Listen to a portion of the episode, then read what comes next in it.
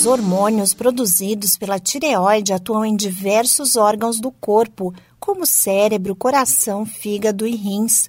Também interferem no crescimento e desenvolvimento de crianças e adolescentes, na regulação dos ciclos menstruais, na memória, concentração, humor e controle emocional. De acordo com a Sociedade Brasileira de Endocrinologia e Metabologia, o bom funcionamento da glândula garante o equilíbrio e a harmonia do organismo. Olá, eu sou a Sig Eichmeier e no Saúde e Bem-Estar de hoje converso com a endocrinologista Rosália Padovani sobre as doenças da tireoide. Localizada na parte da frente do pescoço, logo abaixo do pomo de Adão, a glândula é responsável pela produção dos hormônios T3 e T4, que atuam no metabolismo do corpo. A médica explica o que ocorre quando a tireoide não funciona de maneira correta. A alteração da função tiroidiana pode levar então a quadros de hipotireoidismo e hipertireoidismo.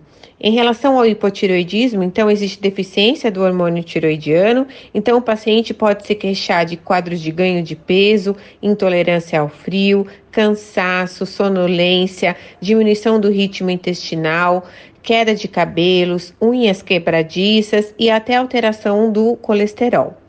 Já no hipertiroidismo, existe, existe, então um excesso de hormônio tiroidiano circulante, e no caso o paciente apresenta mais um quadro de agitação, irritabilidade, taquicardia, palpitações, tremores e intolerância ao calor. A disfunção tireoidiana pode ser diagnosticada com exame de sangue que dosa os níveis de TSH, o hormônio estimulante da tireoide.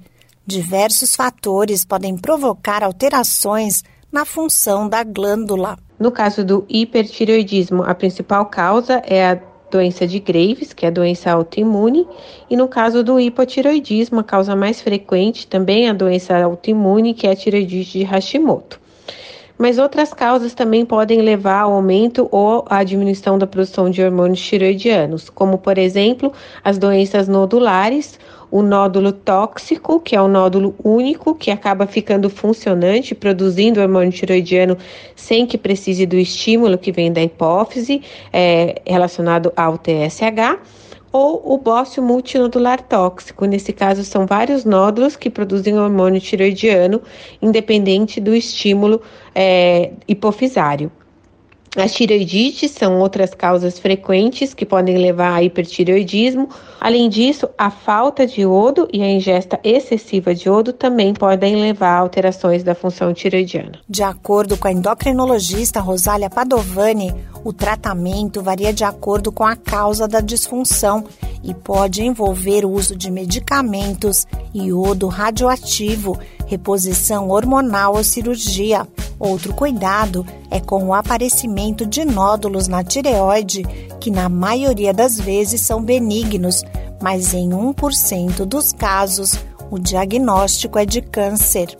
Esse podcast é uma produção da Rádio 2.